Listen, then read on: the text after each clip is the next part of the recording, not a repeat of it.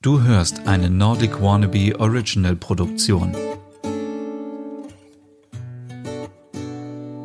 Hallo und herzlich willkommen zum Hüge Podcast. Mein Name ist Stefan und ich blogge seit 2015 über das skandinavische Lebensgefühl für zu Hause und über meine Reisen durch Nordeuropa auf nordicwannabe.com und ich war neulich in Dänemark unterwegs und habe mich mit vielen Dänen unterhalten, was Hüge für sie bedeutet. Ich habe mich also wirklich auf die Suche nach dem Ursprung von Hüge gemacht und mich gefragt, ja, Hüge, das ist doch dieses Lebensgefühl aus Dänemark. Es steht für Glück, für Gemütlichkeit. Und wir in Deutschland denken immer, tja, das sind einfach nur ähm, Kerzen, die man anzündet. Das sind dicke Wollsocken und das ist ein, ja, eine Tasse mit heißem Kakao.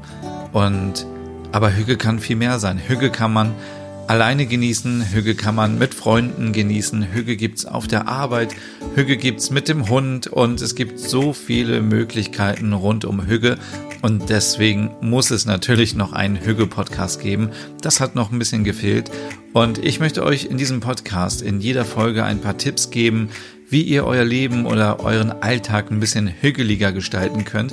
Es wird wirklich Tipps geben und es wird auch in jeder Ausgabe einen Instagram-Account geben zum Thema Hüge, wo ihr euch nochmal richtig viele Inspirationen holen könnt. Und ja, das ist ein kurzer Vorgeschmack hier, was euch erwarten wird. Und ja, ich würde mal sagen, es gibt vielleicht erstmal so zehn Folgen und dann gucken wir, wie viel Hücke wir noch brauchen. Denn gerade jetzt, ich weiß nicht, wie es bei euch ist, aber wir haben Ende September und draußen ist es schon wieder dunkel, die Blätter fallen runter, es regnet und bald wird es auch schneien und wir können uns das wirklich zu Hause schön gemütlich machen und können ja einfach ein bisschen Hüge in unser Leben lassen. Und deswegen gibt es diesen Podcast und ich wünsche euch viel Spaß damit und ja, abonniert am besten diesen Podcast sofort, dann verpasst ihr auch nicht die erste Folge, die schon bald erscheinen wird. Also, viel Spaß und bis zum nächsten Mal.